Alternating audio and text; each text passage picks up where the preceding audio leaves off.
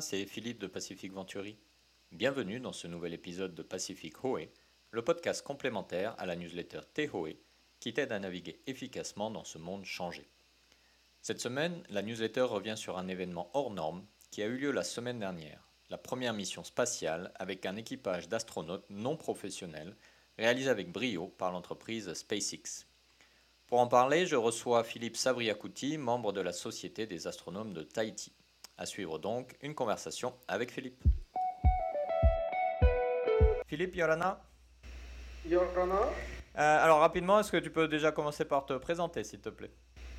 Alors, Philippe Savriakouti, je fais partie de la Société Astronomie de Tahiti et je suis un des membres assidus, dont euh, pour des conférences, pour des, des, comment, des présentations euh, de soirée, des, euh, aller sur site. Vraiment, on a déjà été dans les îles pour, pour, pour, pour les enfants. Hein. On fait de la présentation, on est en approche de l'astronomie. D'accord, ok, super. Alors, bah, de l'astronomie, il en est question aujourd'hui, hein, parce que euh, récemment, l'entreprise SpaceX a réussi un, sans faute en envoyant euh, pour la première fois un équipage civil dans l'espace. Donc un vol habité qui les a donc emmenés en orbite au-delà de la station spatiale internationale et, en faisant cela sans aucun pilote professionnel. Alors du coup, toi qui connais un peu euh, ce, domaine et les, les, les, échelles de mesure qui, sont celles de l'espace, en quoi est-ce que c'est un exploit par rapport à tout ce qui a pu être accompli jusqu'à présent? Alors, effectivement, SpaceX ça fait un grand exploit, mais il faut d'abord partir à l'origine de, la conquête de l'espace. En fait, c'est ça qu'il faut voir. On a payé tellement de prévus, ça a commencé dans les années 50 en envoyant euh, un singe, en envoyant un chien, puis c'était le premier euh, cosmonaute, un russe. Euh, ensuite, les USA, vu qu'ils étaient un petit peu à la traîne, ont voulu rattraper leur retard et ça a commencé comme ça. Mmh. Donc c'était à l'époque l'URSS et les USA qui se chamaillaient pour être les premiers dans l'espace. De ce fait, il y a eu vraiment la conquête de, euh, de l'espace et on a réussi à marcher sur la Lune. Mmh. Il fallait vite marcher sur la Lune. Ça, ça donnait de l'importance mondiale. On était dans le, le mondial. À partir de là, on a toujours voulu aller plus loin. On a marché sur la Lune, très bien. On a fait des, des comment on a, on a, des morceaux de lune pour les étudier, pour machin, pour ici et là-bas. Ensuite, on a arrêté la lune parce que ça coûtait trop cher quand même. Mmh. Envoyer un kilo dans l'espace, ça coûte énormément cher. Mmh. De ce fait, ils ont arrêté le, la Lune et ils ont dit on va aller un peu plus loin. On va aller sur Mars, on va aller sur Jupiter, on va aller sur... et ainsi de suite. On va aller plus loin. Dans les voyages interplanétaires dans le système solaire. Mmh. À partir de là, les problèmes, eh ben, il y en avait beaucoup. Il y en avait beaucoup. On a d'abord fait le Skylab. À l'époque, une station spatiale qui s'appelait le Skylab. Et vu que ça coûtait trop cher, il fallait être, il fallait s'associer, il fallait, il fallait que, s'entendre pour aller dans l'espace. Du coup, c'est devenu l'ISS après. Mm -hmm. Le Skylab, il a pris de l'importance, il, gros, il a grossi et c'est devenu l'ISS. L'ISS, Station Internationale Space.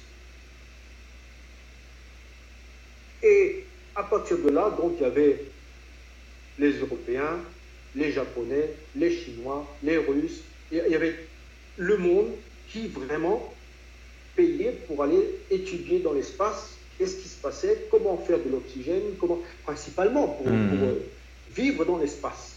Et c'est pour ça qu'il y a des missions dans l'espace. Là, on a affaire à des astronautes, cosmonautes, spationautes pour les Chinois, et ainsi de suite, pour savoir comment vivre dans l'espace. Et sur Terre, ben, il n'y avait plus rien à explorer. Hmm. Et les gens, enfin les gens, je dis les gens, les, euh, les aventuriers, voilà, les aventuriers, ils voulaient euh, aller quelque part. Ils voulaient aller euh, chercher, ils, avaient de l'argent, c'était des richman, mhm. ils avaient de l'argent, mais ils ne savaient pas quoi faire avec.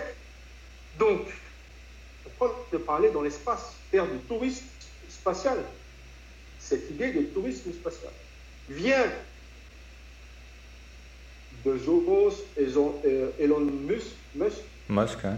ces gens-là, ils ont tellement d'argent qu'ils se sont dit on va se lancer dans l'espace. Et ils, ont, ils se sont lancés dans l'espace, ça marche. Hmm. On n'a plus besoin de professionnels pour aller dans l'espace. C'est pour ça que euh, ils ont réussi à faire cette prouesse et un coup de chapeau, mais le premier, le premier problème, le plus gros problème qui s'est posé lors de ces trois jours dans l'espace, c'est qu'il fallait faire pipi.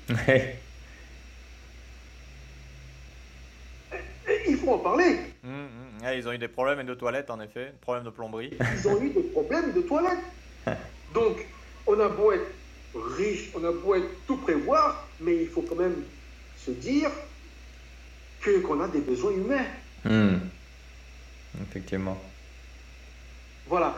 Donc la conquête de l'espace, c'est extrêmement euh, aléatoire, c'est hmm. extrêmement difficile. Et là, je n'ai pas encore parlé de kilomètres. Hmm. Parce que la station spatiale, pour qu'elle vive, à chaque ravitaillement, il faut la remettre en orbite. Et, et, rien que le fait de faire ce geste, de le remettre en orbite, ça coûte extrêmement cher parce qu'il faut du pétargol, il faut euh, des propulseurs, il faut. Et ça coûte, mais c'est énorme le, truc que c'est, quoi. Hmm, effectivement. Rien que ça. Alors, juste. Vas-y, vas-y. justement, euh, tu parlais tout à l'heure de, des autres planètes et la mission de SpaceX, euh, c'est justement de faire de l'humanité une, une, espèce multiplanétaire. Alors, de la capacité à mettre les gens sur orbite avec toutes les complications que ça amène, comme tu viens de les, noter, à aller sur Mars, est-ce que c'est un petit pas pour l'homme ou c'est un bond de géant qui nous reste encore à accomplir Et quelle, est l'échelle de ce défi d'aller euh, explorer humainement euh, d'autres planètes? Voilà, euh, ça revient encore à ce que je dis tout à l'heure. Le, le, gros souci, ben, c'est la distance. Hmm. Pour aller sur Mars, ben, on va mettre un certain nombre de jours, de mois.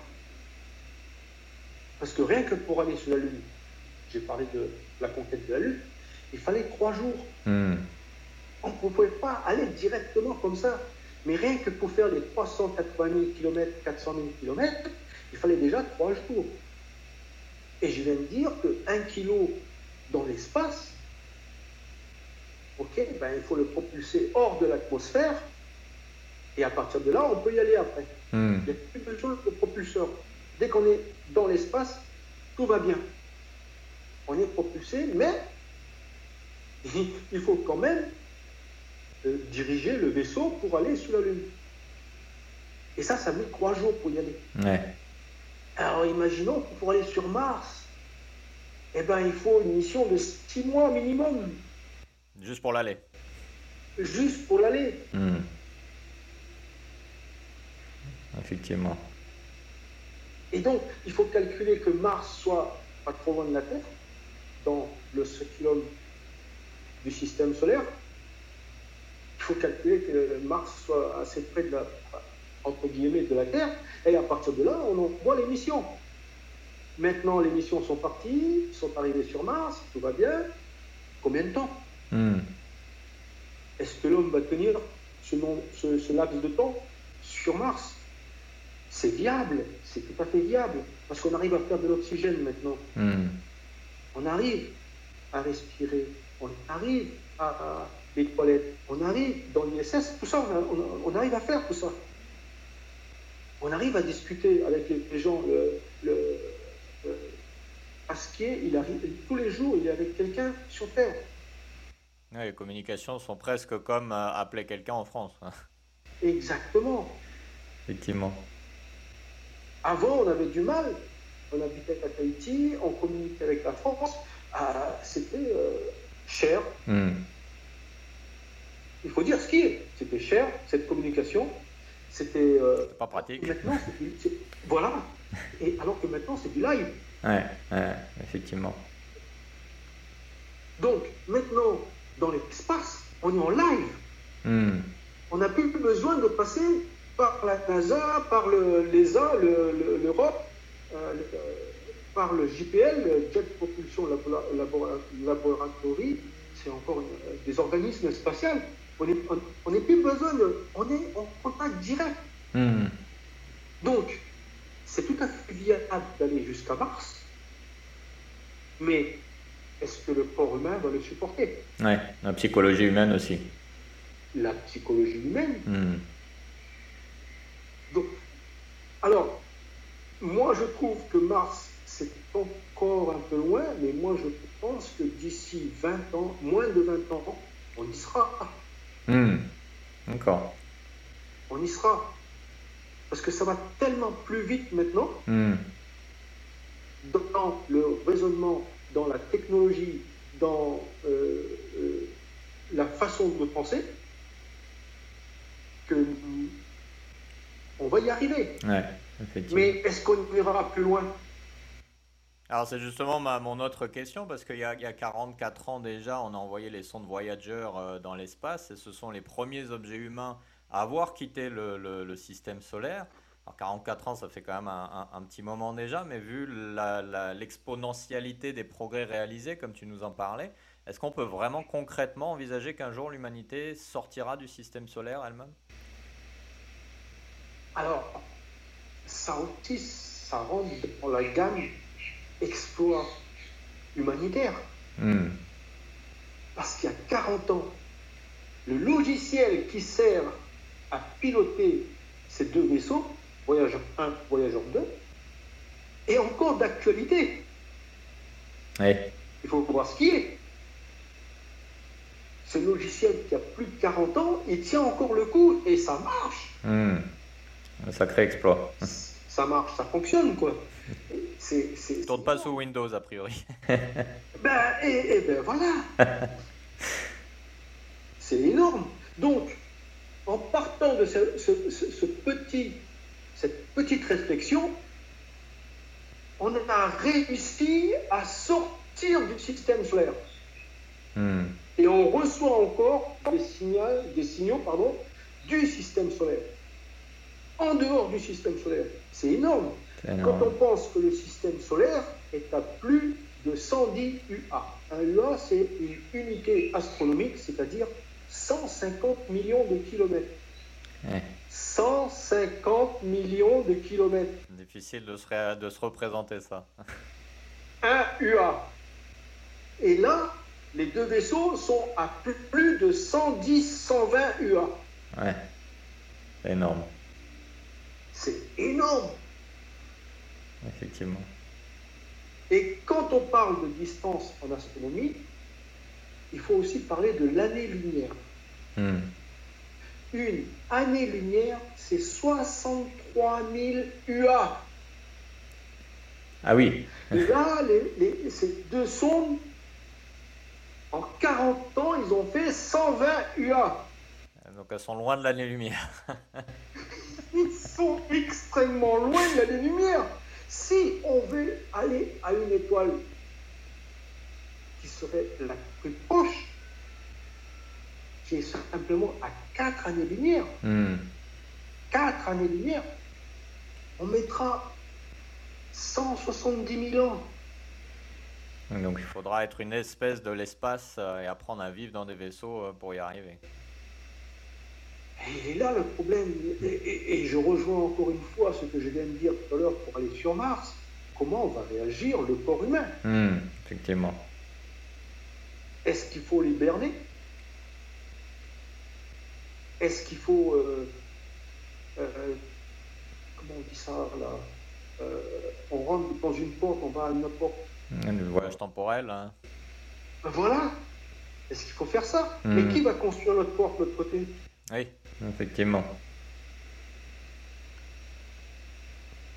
Donc, je suis sûr qu'on va réussir à faire des voyages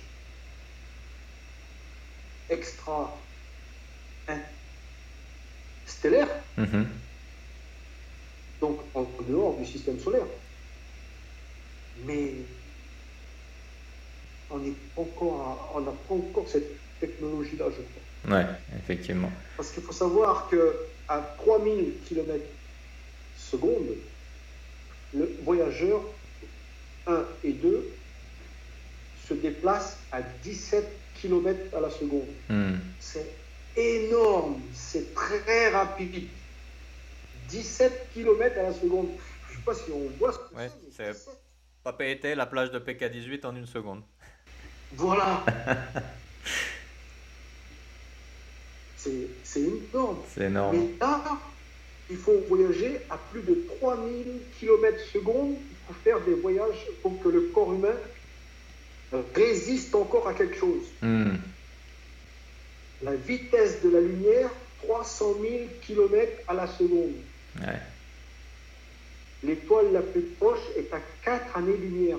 4 ans, si on voyage à 300 000 km secondes, il nous faut encore 4 ans pour aller à l'étoile la plus proche. Ouais.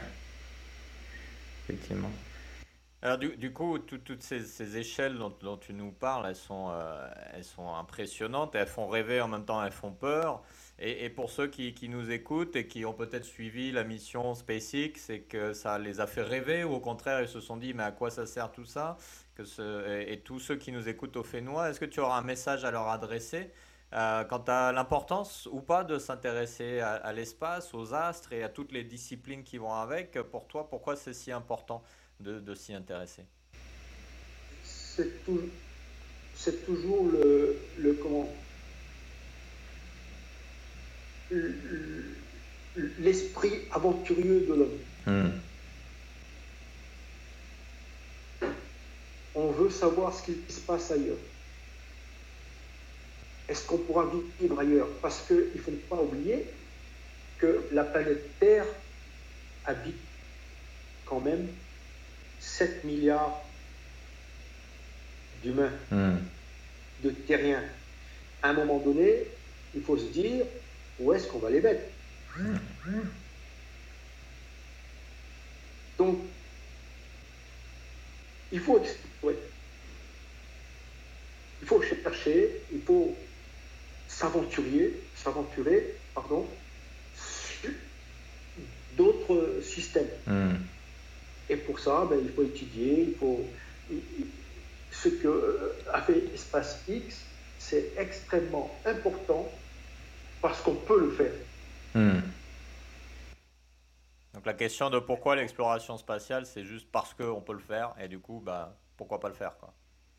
Pourquoi pas le faire? Hmm. Effectivement. Pourquoi pas le faire Donc, moi je pense que on va, on va penser au coût, mhm.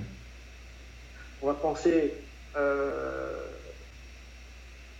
à l'humain, on va faire encore plus d'entraînement, on va faire plus de,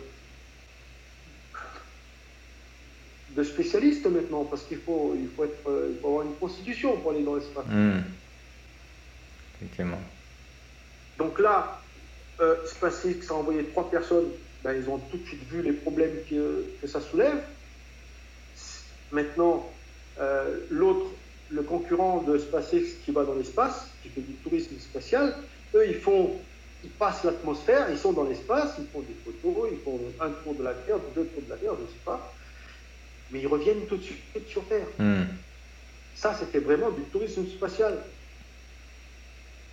Mais là, maintenant, euh, SpaceX, ils veulent aller sur Mars, moi, je leur souhaite bonne chance. Moi, je leur souhaite oui, je veux bien, mais on va se fonctionnaliser. Hmm. Effectivement. il, faut, il faut des spécialistes. Il ne faut, pas, il faut pas claquer des doigts et dire je vais dans l'espace. Hmm. Voilà. Est-ce que ça peut présenter des opportunités pour, euh, bah, pour les gens ici en Polynésie, ces développements à venir?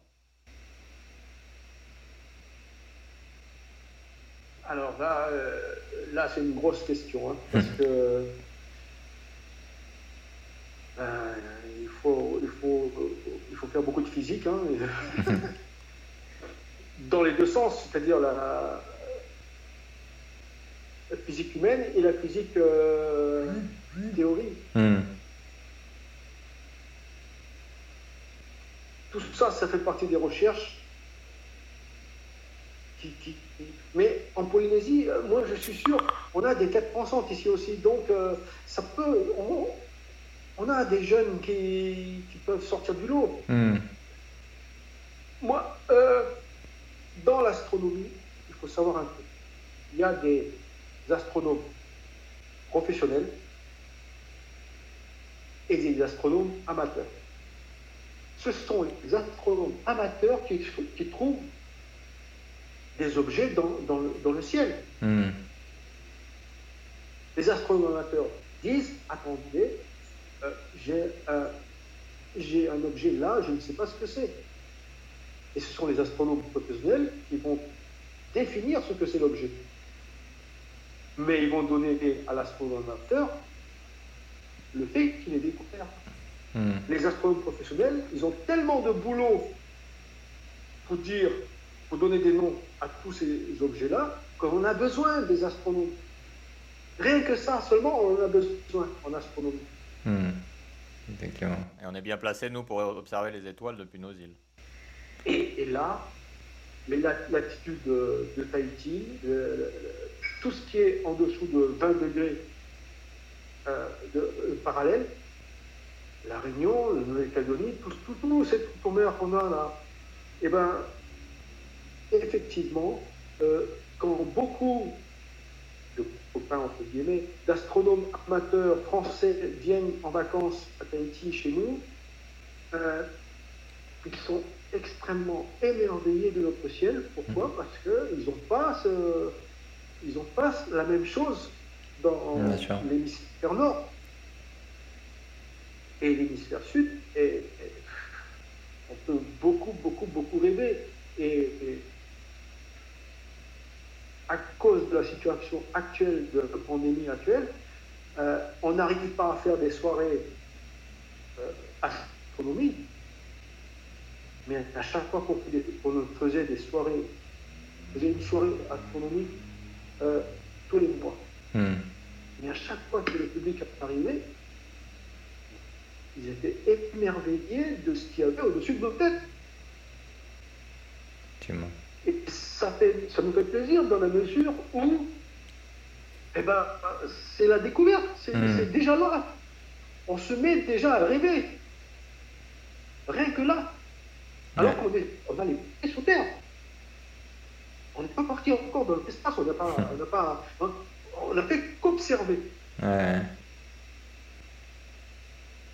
Et il dit, c'est pas possible qu'il y a ça au-dessus de notre tête. Alors je ne sais pas si euh, c'est une bonne conclusion ça, mais moi je dis qu'on a encore beaucoup, beaucoup, beaucoup de choses à trouver dans l'espace. Donc il y a, du boulot. il, y a, il y a beaucoup. Même ce qu'on a trouvé, même ce qu'on a trouvé, c'est encore de la théorie. Hmm. Pourquoi? Parce que ce sont des distances phénoménales. Déjà, rien que ça, ça nous. Ouf, ça nous. Ça met un frein. Euh, ensuite, on va construire des, des, des télescopes de plus en plus hauts pour pouvoir définir ce que c'est que cet objet. Tous les extras des exoplanètes. Exoplanètes, ce sont les planètes en dehors du système solaire. C'est-à-dire qu'on a une étoile, chaque étoile a des planètes. Et eh ben, en, ce moment, les astronomes professionnels étudient ce genre de planète pour savoir si c'est habitable, s'il y a de l'eau. Déjà, Hmm. s'il y a de l'eau, H2O, oxygène, hydrogène. Rien que ça. Et pour avoir, pour savoir rien que ces deux éléments-là, on construit des télescopes qui coûtent, qui coûtent, qui coûtent. Alors, on a que les pieds sur Terre. Ouais. On a que les pieds sur Terre. On n'est pas allé dans l'espace. On ne peut pas. On ne peut pas envoyer quelqu'un et dire va sur cette planète, dis-moi ce qu'il y a. Hmm. Donc, on fait de l'observation. Et pour ça, eh ben, il faut des télescopes beaucoup plus puissants. Il faut notre horizon, en ce moment, avec la technologie qu'on a, notre horizon télescopique, c'est-à-dire là où on peut regarder le plus loin possible, 13 milliards de kilomètres. Effectivement. C'est énorme. Donc, entre nous et ces 13 milliards de kilomètres, il y a X, X, X objets. Hmm. Donc, on va étudier ces objets-là, mais on veut toujours aller plus loin. Donc, on va construire encore d'autres télescopes. C'est ce qui va arriver. Le- le- la, la première pierre de euh, encore un télescope euh, européen a été posée en 2015. Hmm. On pense qu'en 2025-2026, elle sera opérationnelle. À partir de là, on va aller voir encore un peu plus loin que 13 milliards d'années-lumière. Mais c'est des trucs monstrueux. Effectivement. Effectivement. Bah, ça, ça donne envie en tout cas et, euh, et ça donne envie de, de- de participer euh, aux prochaines euh, nuits astronomiques euh, que la Société des, des astronomes de Tahiti pourra organiser. On espère pouvoir reprendre ça. Oui, oui. Moi, moi j'ai hâte de, de faire ces soirées parce que euh, les, des enfants de, de 8 ans, 9 ans, rien que le fait de regarder la Lune dans un télescope, les yeux, ça brille, mais alors, fou, Hmm. Effectivement, ça fait rêver. ça fait rêver. Ça fait rêver. On sent ta passion en tout cas. Et, et merci euh, Philippe d'avoir pris le temps de, de- d'échanger avec nous pour nous parler de, bah, de ces, ces échelles euh, hallucinantes, mais qui, qui effectivement, bah, qu'on aime adorer, euh, qu'on aime regarder tous les soirs euh, sur notre terrasse. Voilà. Merci beaucoup en tout cas. Je t'en prie. À bientôt. Une bonne journée, Nana.